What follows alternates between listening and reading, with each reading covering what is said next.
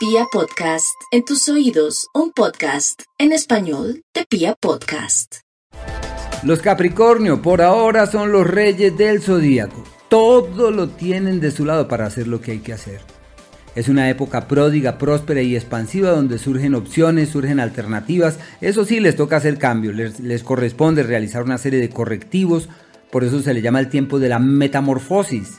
Y en esos tiempos de transición y de metamorfosis tienen que estar centrados, claros en lo que quieren y en aquello que esperan de la vida. Y si logran manejar las cosas desde ese punto de vista, todo evolucionará perfectamente. Mejora la economía, mejora el entorno laboral, van muy bien. En el amor si tienen crisis, luchas, desacuerdos, desavenencias, vacíos, dificultades de coincidencia, entonces deben llevar la cosa serenamente mientras que la tormenta va declinando y las dificultades van pasando.